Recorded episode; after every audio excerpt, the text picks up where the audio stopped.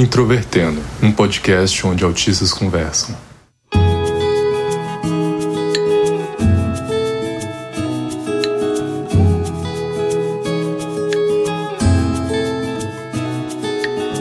Um olá para você que ouve o podcast Introvertendo, que é o principal programa sobre autismo do Brasil e que traz diferentes pontos de vista sobre o autismo. Meu nome é Thiago Abreu, sou jornalista, um dos integrantes deste projeto, e a vida toda eu sempre fiquei aí tensionando entre as questões boas e não tão boas sobre o autismo. E aí, quem fala é o Maicon, o Gaivota, e apesar de eu parecer o Schopenhauer encarnado na maioria dos episódios, eu, eu vejo bastante pontos positivos no autismo. Olá para todo mundo que está escutando, aqui falando é Tito Aureliano, eu sou paleontólogo, pesquisador, professor divulgador científico e também estou no espectro junto com vocês. E grandes poderes vêm com grandes responsabilidades. O tema de hoje é o lado bom do autismo, já que na semana passada a gente discutiu a tal da romantização do autismo, agora também é o momento da gente falar o que, que a gente vê de legal, de positivo no espectro. Esse tema, inclusive, sugerido pelo Tito, então a gente está tendo a honra também de chamar ele para o episódio e discutir essa questão com a gente. E se você não conhece o Introvertendo, nós temos as nossas páginas nas redes sociais, então tanto no Facebook, Twitter e Instagram você pode encontrar por arroba introvertendo, e o nosso site que é introvertendo.com.br. Vale lembrar que o Introvertendo é o podcast feito por autistas com produção da Superplayer and Company. O autismo historicamente sempre foi definido pelos déficits, né? Quando a gente fala ali sobre o autismo nos manuais médicos, a gente pensa sobre a dificuldade de interação social, de comunicação e os comportamentos restritos repetitivos.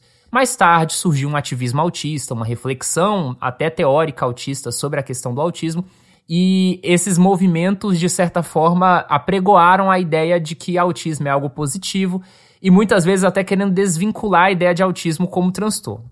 A minha posição é que, embora essa visão de despatologizar o autismo seja importante, ela também nos afasta talvez um pouco do cotidiano. Eu vejo que, na verdade, muitas características do autismo são ambivalentes. E o que eu quero dizer com isso?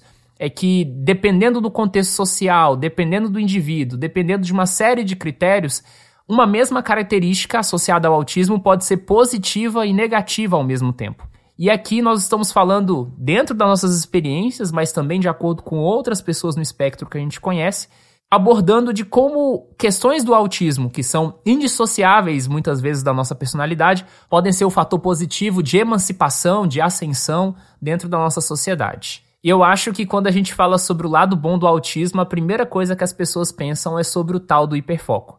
Autistas na comunidade do autismo já tenderam bastante a ressignificar aquela ideia de interesse restrito, restritivo, para uma palavra que é muito mais positiva, que é o hiperfoco. Que muitas vezes está ligado ao trabalho, que muitas vezes está ligado a uma coisa produtiva, a uma coisa até artística, e que muitas vezes nos provoca realizações. Como é que é a relação de vocês com a questão do hiperfoco? Via de regra, realmente ter essa relação mais positiva com o hiperfoco. Nem sempre é o caso, apesar de que aqui no podcast, principalmente, eu sempre tendo comentado hiperfoco de uma forma mais positiva. Recentemente, inclusive, é... comecei a trabalhar num ambiente que eu não fazia ideia se ia dar certo, tinha tudo para dar errado, até que eu cheguei lá e vi que o trabalho mesmo, o que eu tinha que fazer era muito parecido com o que eu fazia quando eu estava lá no laboratório cuidando da coleção do UFG. Daí ligou aquela chavinha no cérebro. Quanto mais eu rendo, quanto mais eu consigo fazer quando tipo, eu tô com aquele foco naquela coisa, tô fazendo aquela coisa e tá rendendo, tá fazendo, tá. Como que eu otimizo isso? Como eu melhoro isso? Como faz fácil mais rápido? Minha habilidade de conhecer padrões é muito boa, ao ponto de que agora no serviço lá é mais confiável você perguntar para mim do estado do nosso estoque, se a gente tem ou não tem algo, do que você vê no sistema. O sistema Sinto muito, Estevam, você é inferior a eu. É, quanto mais você foca naquilo, mais você fica melhor naquilo, mais te dá, mais te deixa feliz, é, por falta de palavra melhor, com o que você está fazendo, mais você fica satisfeito, exceto nas partes em que não fica tudo exatamente perfeito. Detalhes.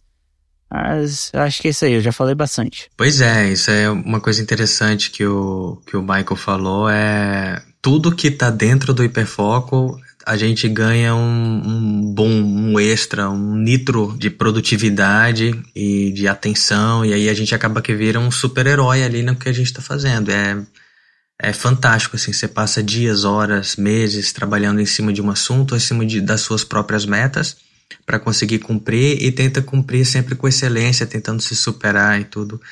Quase como se fosse um robô mesmo, assim, às vezes. Eu acho até engraçado isso o, o lado perigoso disso, na realidade, é que tudo que em contrapartida está fora do hiperfoco acaba que cai na disfunção executiva. E aí a disfunção executiva é uma correnteza que fica te puxando para longe do seu objetivo, que você quer nadar, que você quer chegar, entende? Então é sempre muito difícil conseguir segurar a nacrina dos cavalos que estão na disfunção executiva.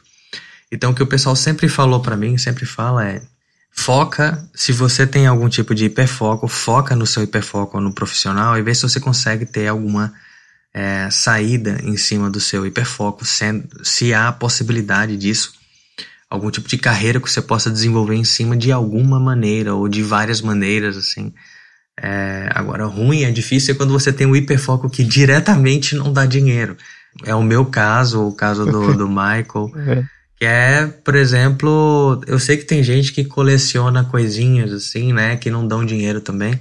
Mas no nosso caso é uma área da ciência muito específica, né, que é a paleontologia, especificamente paleontologia de dinossauros. Como a ciência como um todo, você não tem como ganhar dinheiro diretamente, você tem que correr atrás de bolsas e projetos e, e isso não sustenta tão bem, quanto mais aqui nos trópicos, né? E aí você tem que ficar correndo, fazendo às vezes projetos no, no, é, no privado, assim, né? Palestras, produtos, entrar no audiovisual para conseguir é, levantar dinheiro no privado, para conseguir juntar tudo e se manter focado ali na sua meta de vida, que é o seu hiperfoco. Então, eu não sei, eu não sei vocês aí, eu já acompanho o Introvertendo há muito tempo e vejo que tem gente que tem o hiperfoco mutante e tem gente que tem o hiperfoco de nascença. Esse negócio de dinossauro comigo é de nascença, eu acho que com o Michael também, né, Michael? Uhum. Pois é, deve ser um proxy aí que a galera. É tipo trem pro Sheldon, sabe? Física e trem pro Sheldon. Tem os, os hiperfocos que são esses de nascença e tem esses hiperfocos que são mais novos, recentes, que às vezes a gente fica muito vidrado num assunto, numa temática, por alguns meses e muda mas o outro é persistente mesmo. O que é bom para desenvolver e ser um expert, assim, numa área, assim, mesmo, profissionalmente dizendo. Você fica realmente sabendo de um monte de coisa, às vezes até muito cedo. Né? Tipo, adolescente, quando você entra na universidade, você já tá com uma, um conhecimento ali que geralmente o pessoal no mestrado, no doutorado tem. E você ali novinho já, ou novinha, já tá com conhecimento bacana. O hiperfoco, ele também tem uma função positiva de compensar a dificuldade social que muitos autistas têm. Então, voltando à minha experiência, por exemplo, eu não tinha amigos, eu tinha uma dificuldade de interação com as pessoas e o meu lazer era relacionado ao meu hiperfoco, era ficar lendo coisas na internet. Eu lembro que ainda no ensino médio eu ficava lendo teses e dissertações. Eu escrevia na internet, isso acabou virando meu trabalho, né? Também não sou de uma área que é muito bem remunerada, né, como jornalista. Então, mas eu de certa forma, consegui navegar numa área muito difícil graças aos meus interesses e graças até às habilidades que eu consegui desenvolver, porque eu tinha interesses restritos em algumas coisas, escrevia na internet, isso virava meu portfólio e eu consegui até entrar no mercado de trabalho antes dos meus colegas. Eu acho que isso foi uma questão bastante positiva. Eu também tenho um hiperfoco grande de vida que eu hoje em dia identifico como áudio tudo que cerca o mundo do áudio, de certa forma, me interessa. Então, música, por exemplo, é algo com que eu trabalho. Eu trabalho com jornalismo de música, curadoria musical, escrevi sobre música, trabalhei com crítica musical. No sentido do áudio, o Introvertendo é um fruto do meu hiperfoco em áudio. Então, se não fosse esse hiperfoco, talvez o podcast não existiria. Ou até mesmo os hiperfocos temporários que eu tenho são ligados muitas vezes a essa questão do áudio. Eu tenho um outro hiperfoco que surgiu posteriormente e que hoje também é uma base de sustentação minha, que é o próprio autismo. Entender o autismo como tópico geral é algo que me interessa, e entender o autismo como esse tema geral também me ajuda a me conhecer. E aí eu vejo que muitos autistas também, no momento que têm o contato com a hipótese do autismo, também procuram entender o autismo para se entenderem. Eu acho que tem um ponto também sobre o hiperfoco, que muitos autistas relatam que dificulta, e aí eu gostaria de passar para esse sentido ambivalente, que é a pessoa tem um interesse, ela só fala sobre aquilo, isso interfere nas relações sociais, só que ao mesmo tempo, se a pessoa conseguir utilizar aquele tema de interesse para achar outras pessoas que gostam daquele assunto em comum, isso também se transforma em vínculos sociais. E a internet é muito boa nesse sentido. Que no Introvertendo a gente já falou em vários episódios o quanto que a internet e as redes sociais também são um ponto de paz para muitos autistas, que na vida cotidiana muitas vezes não conseguem encontrar pessoas que se interessam pelas mesmas coisas que elas, mas na internet conseguem achar nichos, grupos sociais que elas conseguem de certa forma viver ali e, e ter né, suas interações sociais. É, no meu caso, eu casei com uma, uma esposa que ela não é autista, mas ela tem TDAH e tem seus hiperfocos também. E ela tem hiperfoco em paleontologia, ela é paleontóloga. E é, a gente fica o dia inteiro falando disso, cara. O dia inteiro. O dia inteiro esse assunto tá aí, no, tanto no trabalho quanto em casa. Olha aqui atrás, ó, metade de, desses livros, mais da metade é dela, metade é dela, metade é meu. E tem esses bonecos aí, boa parte é dela. ela coleciona boneco de dinossauro. A melhor coisa que tem, às vezes, é você ter com quem compartilhar, trocar figurinhas né, no assunto. E aí, quando você começa a ir nessas agregações aí, simpósios e congressos e, e não sei o que, aí é melhor ainda, sabe? Do que ficar nos fóruns e nas redes sociais. Quando você tem a oportunidade, aí fica todo mundo conversando, é muito bom. Até o ponto que você chega e encontra pessoas que não têm a mesma esportiva e aí brigam por causa dos seus hiperfocos e dos seus trabalhos e tal. O hiperfoco foi tão grande que juntou com outras coisas que teve um momento que eu falei, eu vou, eu vou dar um basta e vou me juntar com a minha namorada e vou me mudar para outra região do país para conseguir fazer o que eu quero na minha vida. E aí assim eu faço duas coisas que eu quero na minha vida. O meu segundo hiperfoco, que é a minha esposa, né? Eu quero ser o melhor marido do mundo para ela e cuidar dela e mimar ela de todo jeito possível. E o outro hiperfoco é dinossauro feito sempre foi, né? Então, desde então eu vivo nisso. Cara, isso foi muito fofo, mas tipo, foi também a definição do hiperfoco agora. Interessante também fazer o, o link também da questão de, da minha esposa, né? E do hiperfoco que eu tenho com ela, a facilidade que tem quando, quando a gente tem um hiperfoco na relação, em cuidar disso, e a gente é focado na pessoa. Eu não sei se. Eu vivo me questionando, talvez a minha sexualidade facilite isso, né? Não sei, eu acho que eu sou assexual e, e demissexual, saprosexual, alguma coisa assim eu endeuso a minha esposa de um jeito assim, minha Nossa Senhora, cultivo o máximo possível da relação e tô sempre procurando me transformar e acabar com os machismos e tudo mais. E aí vem um outro tópico, né, que é uma vantagem do autismo que eu acho, justamente quando o seu relacionamento é um hiperfoco e você quer se superar, para você ter relações interpessoais ou, ou, ou, ser casado ou ter um, um relacionamento de longo prazo, é uma facilidade bem grande, né? Se você quiser um alguém num, que seja fiel pro resto da sua vida e que, que respeite claramente as regras que você quer impor, casa com um autista. Arruma alguém autista aí que provavelmente a pessoa vai ficar na linha aí pro resto da vida. É exatamente isso que eu também vejo como uma das características positivas do autismo, que muitos autistas tendem a serem pessoas estáveis nas relações tanto em relações de amizade quanto em relações amorosas, justamente talvez por terem poucos vínculos, poucas pessoas e aquelas interações que derem certo, há um cultivo, há um cuidado. É claro que a gente não pode generalizar. Eu conheço muitos autistas que são até descuidados com as relações, assim. Justamente pela dificuldade de interação, a pessoa meio que na, na existência de barreiras vai meio que largando, não nutre tanto. Mas tem um perfil de autista que não é incomum, que é exatamente esse, assim, que tendem a ser pessoas mais estáveis, até mais próximos daquilo que as pessoas idealizam como monogamia e etc. E eu acho que isso pode ser positivo por um lado, que é no sentido da longevidade da relação, do cuidado, e também, pensando na ambivalência, pode ser negativo no sentido de sufocar o outro dependendo do contexto, né? Porque às vezes uma relação pede versatilidade. Eu nem falo versatilidade no sentido de contato sexual, eu tô falando assim, versatilidade no sentido das relações sociais mesmo. Porque às vezes uma pessoa autista, por ela exatamente ter a dificuldade de vínculos sociais, ela foca tanto naquela pessoa que a pessoa não tem espaço para interagir com outras pessoas, para ter, né, uma, uma variedade. Eu já vivi os dois lados da moeda, assim, conhecendo, né, várias pessoas autistas. Mas eu acho que a gente pode classificar isso como uma coisa muito positiva. Eu também tenho experiências tanto na questão de ter esse hiperfoco, como o Tito falou, não chego a ter uma relação. Eu não cheguei a ter relações tão próximas. É, Normalmente isso, no meu caso, se aplica mais a amizades, mas isso inclusive reverberou comigo nessa questão de você sempre tentar mudar o que você acha que tá errado assim. Porque às vezes é um esforço muito grande, tipo, cara, como você muda um hábito seu, cara?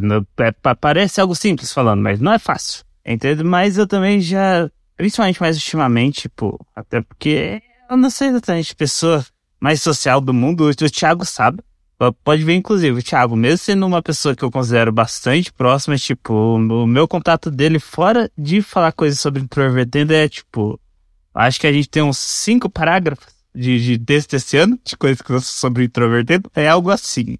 Eu, eu tenho um pouco dessa sensação, tipo, de, cara, quando você investe, você investe, é, mas assim, quando você não investe, às vezes você até uma certa dificuldade de tentar, tipo, tem vários casos que assim, eu gostaria de estar mais próximo dessas pessoas, eu tenho um apreço muito grande por elas e eu simplesmente não, não, não consigo. É, é, a gente tá falando de coisas positivas. Vamos, pessoal, socorro. É, não, não deixe eu puxar o episódio para baixo. Não, mas eu acho que isso é uma coisa muito importante mesmo, porque eu acho que também tá relacionada a uma questão que é negativa sobre o autismo, que é a bateria social. Se você tem uma bateria social baixa, você vai meio que selecionar aquilo que mais atende, talvez, ao que você consegue.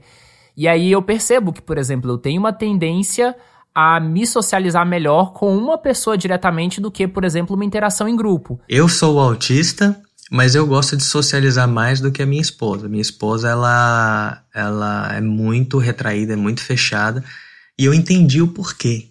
Uh, uma coisa que para mim é uma vantagem e uma desvantagem ao mesmo tempo, já que a gente está falando disso, é que a gente, por exemplo, no meu caso, eu não consigo enxergar muito quando uma pessoa é sacana, quando uma pessoa tá incomodada, não sei o que. Pra mim, eu tô de boa, eu tô de boa com um pouco e tô de boa. Basta não ter aquelas coisas que me incomodam, tipo os meus sentidos e tal. Eu fico de boa escutando a pessoa, adoro conversar, adoro escutar. E eu gosto de escutar. Pra um churrasco, ficar conversando, tomando cerveja no final de semana com o pessoal do trabalho e ficar escutando as histórias. Escutar a história na rua, dos velhos na rua, sabe? e ficar escutando. Eu adoro essas coisas também. Agora, minha esposa já, que não é autista, ela sofre mais. Mas é porque ela também percebe, né? Quando tem alguém zoando, alguém sacaneando, alguém dando golpe. Eu, vez ou outra, caio em golpe, entende? Porque eu acho que o pessoal ali tá, tá ali conversando na, na paz, na boa, e tá dando um golpe, mano. Então, assim, é, a gente vai aprendendo um pouco de malandragem ao longo da vida, né? Com os erros e acertos. Mas eu acho que um pouco de cegueira social, né? às vezes faz a gente manter um interesse genuíno pela sociedade, pelas pessoas e tal. E quando a gente começa a ver muita maldade no mundo, né, com a vida adulta e tal, eu, eu cada dia que passa eu descubro mais maldade no mundo, alguma maldade muito louca que jamais passaria na minha cabeça. E isso aí vai, vai afastando a gente da sociedade, a gente vai começando a ficar com medo, vai pensando três, quatro vezes, né? Antes de, de começar uma relação com alguém, tipo, de, de, de conversar de você querer, tipo, conversar com alguém no trabalho, ou, na rua, ou em algum lugar, sabe? E querer desenvolver uma amizade nova, alguma coisa assim, você vai começando a ficar com, com, com a pulga atrás da orelha, né? E eu acho que uma pessoa neurotípica fica com a pulga atrás da orelha muito, muito antes do que uma pessoa que é que é, tá no espectro, que não enxerga muito essas coisas, né? Eu não sei se mais tanto atualmente, mas principalmente no começo do podcast. Eu lembro que a gente comentava bastante sobre como certas coisas que a gente tem que meio que se preparar, ter uma consciência do que a gente está fazendo para pessoas é, neurotípicas, isso é natural. Tipo, elas é, como é instinto, elas nascem com isso. Enquanto pra gente, tipo, cara, se a, se a gente não tá pressando, procurando, caçando é, isso ativamente, tipo, pa, passa reto. É, a gente simplesmente não consegue perceber essas coisas. Agora, pensando assim, o que que, o que que pode ter de bom né, em, em você ser socialmente cego. Veja, isso é horrível, nós somos seres sociais e tal. Mas tem um, um certo equilíbrio aí. Se você não é tímido o suficiente, você tem alguma coragem de ir atrás do, dos seus sonhos, das suas metas, dos seus hiperfocos, às vezes você não, não você tem uma cegueira social e não imaginar a maldade nos outros assim, faz você conseguir, sei lá, conseguir conversar com um diretor de empresa internacional, pessoal de televisão, você pode sair na Globo e ficar de boa na frente da câmera, conhecer gente que você vê na TV e achar normal, porque você é tão assim, socialmente cego que aquilo ali para você é normal. Você pode estar ali conversando com um apresentador de televisão, como você está conversando com um tiozinho ali na, na esquina.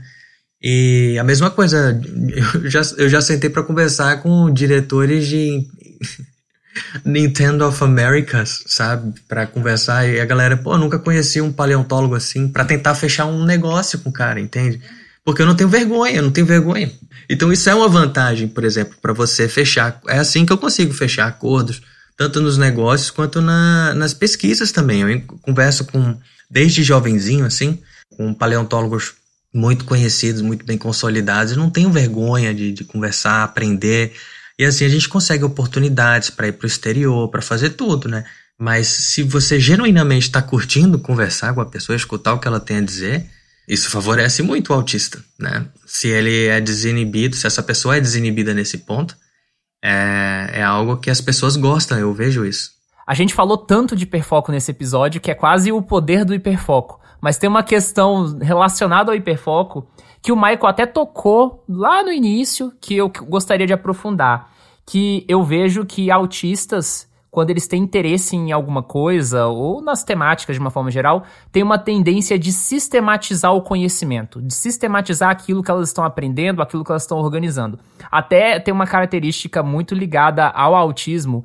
É um estereótipo, mas também isso chama a atenção das famílias, que é quando uma criança autista começa a separar as coisas por cores, começa a organizar as coisas pelas formas. Existe essa tendência dos autistas de catalogar as coisas. Eu, eu, eu me vejo como um catalogador principalmente dos meus assuntos de interesse e das coisas que eu faço. E isso, inclusive, é uma característica que me ajudou muito em termos de trabalho, né, das pessoas verem como eu organizo o conhecimento. E isso envolve também identificação de padrões. Identificar padrões em num mundo que é caótico, né, que é complexo e etc, e a gente consegue ter essa habilidade, isso certamente diferencia e é algo da admiração das pessoas quando a gente consegue fazer isso. Por experiência própria, tipo, aonde reflete o meu hiperfoco, que as pessoas veem e que elas, assim, que elas veem algo como positivo, não que eu vejo como positivo, também entra nisso. A questão que o Thiago falou do trabalho. É, no laboratório, agora que eu tô trabalhando em estoque, é o que geralmente vem que é trazido como positivo é, cara, como você consegue armazenar tanta informação? Já me falaram antes, tipo, lá atrás eu acho que eu já comentei isso no podcast também, de que tenho uma boa virtualização das coisas, eu tenho, eu tenho uma boa memória visual, sei ver as coisas bem, interpretar bem é, informação visual. Cara, eu tava percebendo isso. Cara, eu não tô guardando informação direta. Eu tenho uma memória visual de onde tá tudo aqui. E tipo, cara, eu sei, tal produto. Quando o cara me pergunta o produto X, eu não faço uma listinha de coisas na minha cabeça e pergunto, tá, a gente tem isso, qual é a quantidade? Não. O que vem na minha mente é, ah, tá, tal coisa que fulano quer tá lá. É assim que minha cabeça funciona. Que legal! E isso é uma característica importantíssima para o trabalho da ciência, né? Porque a gente está sempre tentando criar modelos simplificados para tentar entender a natureza, ou simplificados entre aspas. A gente está fazendo estatística para tudo, para enxergar padrões, para fazer previsões, para tentar entender como fenômenos da natureza estão se comportando, inclusive os fósseis, né, que a gente trabalha. Fósseis que a gente precisa detectar os padrões para conseguir até montar o organismo, descrever o organismo e tentar classificar ele na árvore da vida. E favorece também autistas em, em situações financeiras mesmo, por exemplo para você não perder a estribeira aí do, dos negócios na sua empresa, mesmo você tendo uma empresa pequenininha, um negócio pequenininho assim, se não for um caso de necessidade, você não vai se destruir economicamente por conta de excesso ou mau uso financeiro de uma coisa ou de outra. E dificilmente você vai ser impulsivo ou impulsiva na hora de fazer alguma coisa. Então favorece sim a gente ser bem metódico com os negócios, com os investimentos e com os gastos domésticos, dos, domésticos mesmo da gente que todo mundo tem, né, na vida adulta.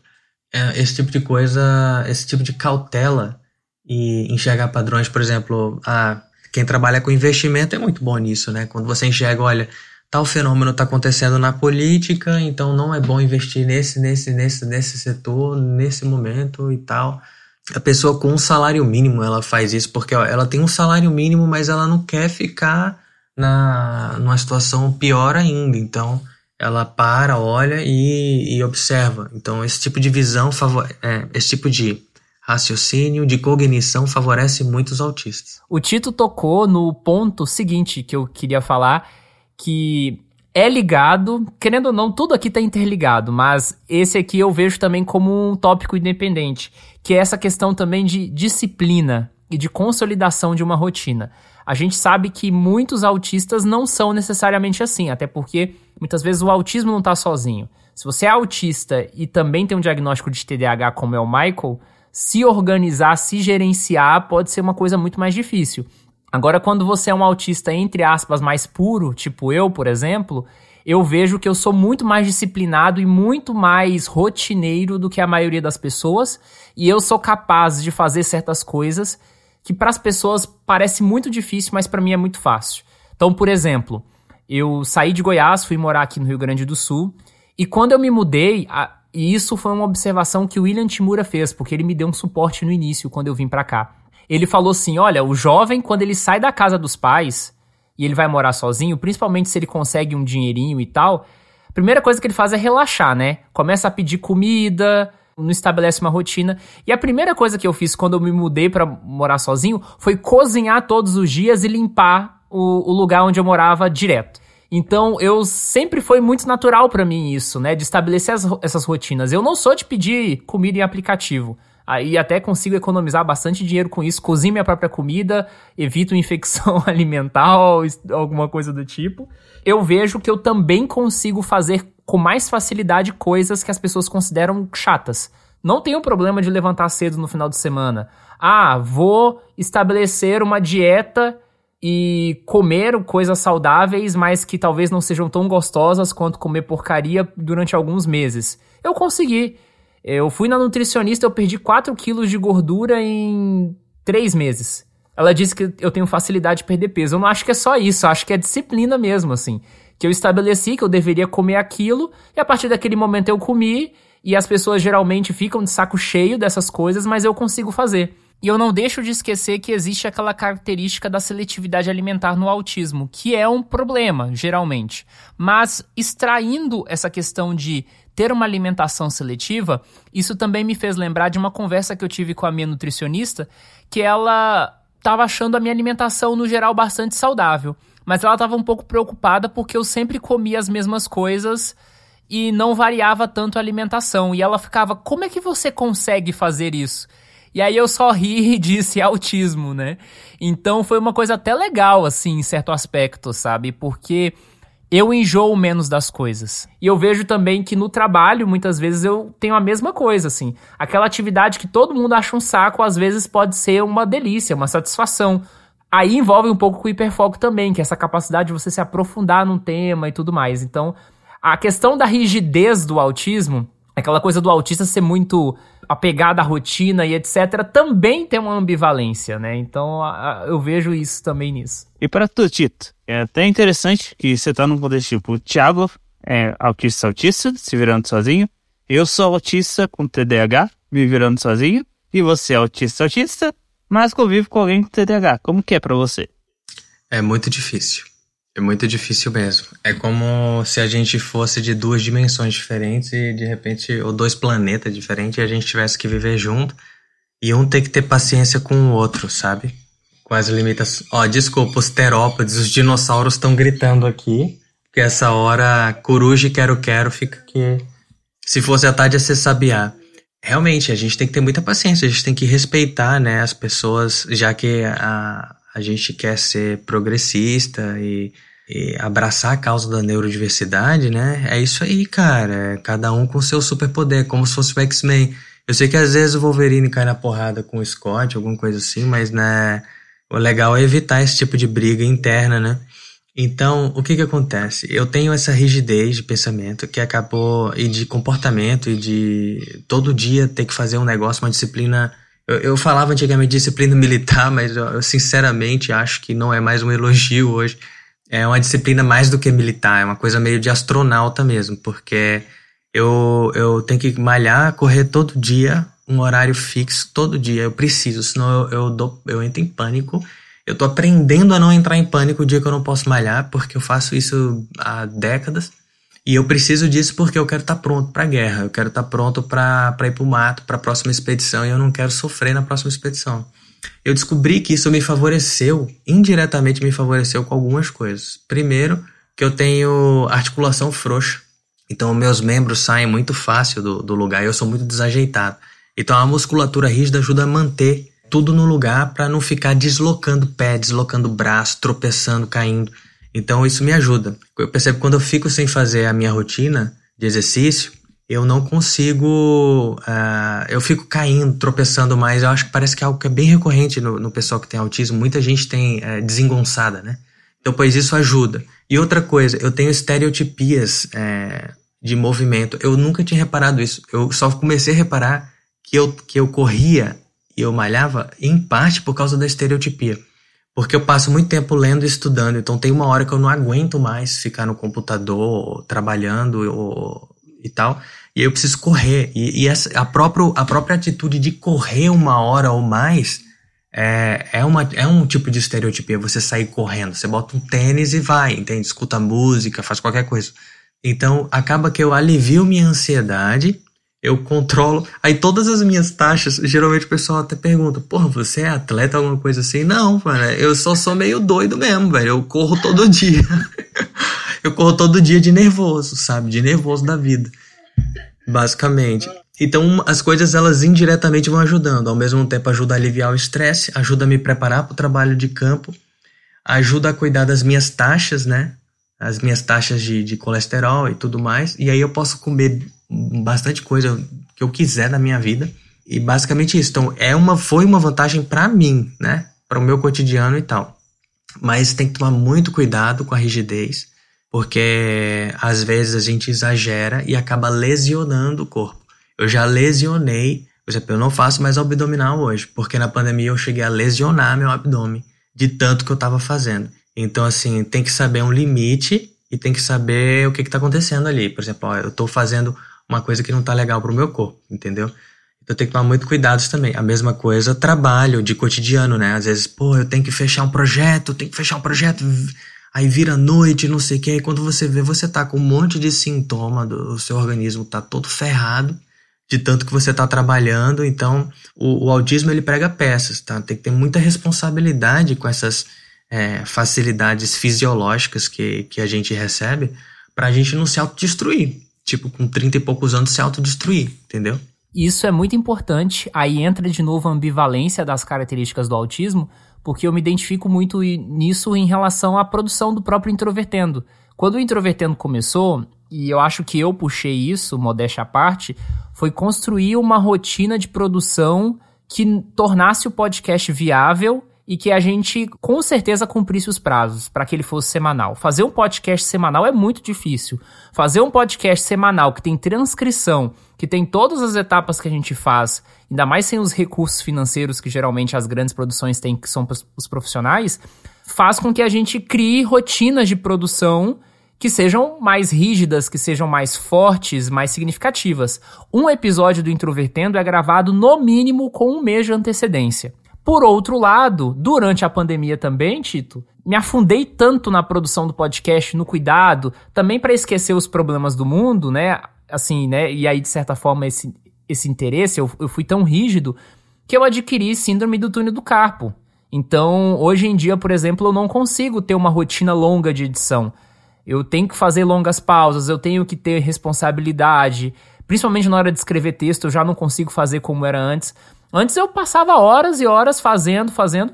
E digamos assim, eu adquiri isso com 24 anos, né? Agora já se passaram aí 3 anos. Eu não cheguei nem nos 30, sabe? Eu já tô lidando com as consequências disso. Então, é uma coisa também que me preocupa, né? A gente precisa ter muito cuidado com as peças que a nossa existência enquanto autistas nós estamos envolvidos. É, eu não posso mentir, é o tanto que eu tenho experiência, tido experiência recentemente com o trabalho, porque, tipo, cara, eu posso focar nisso eu, e não ter que lidar com os problemas quando eu tenho que sair daqui. Então eu vou focar nisso.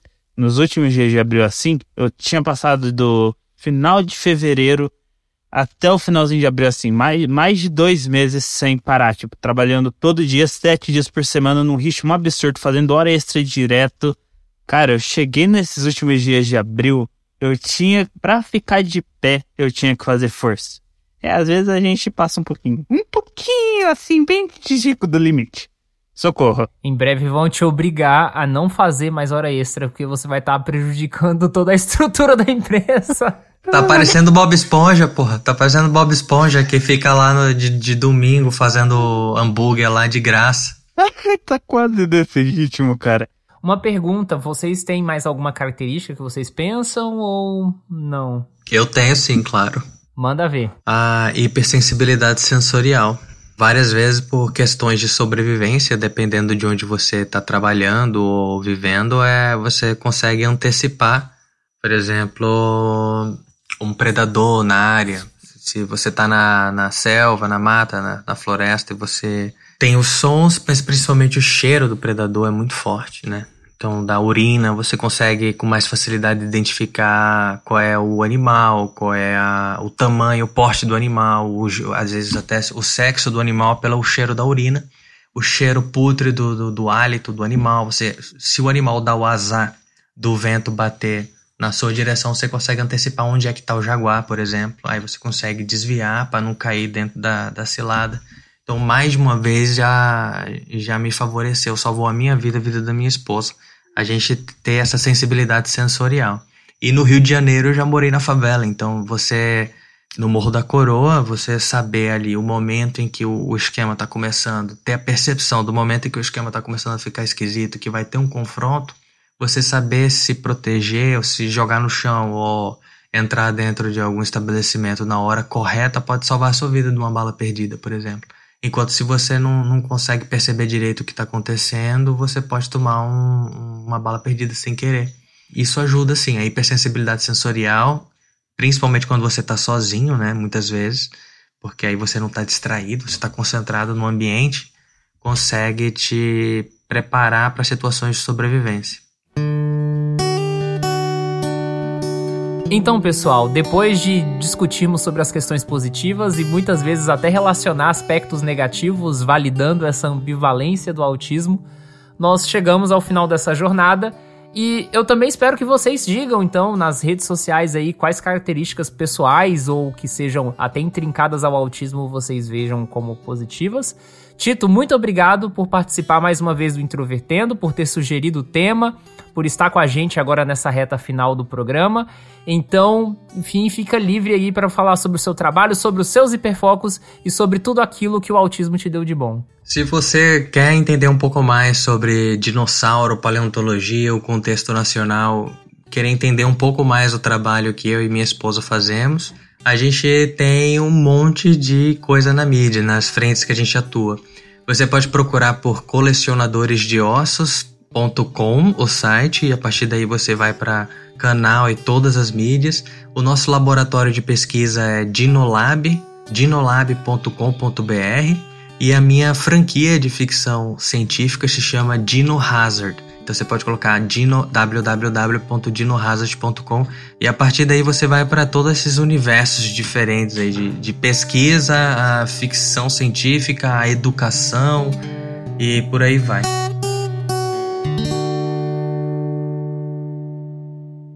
No próximo episódio.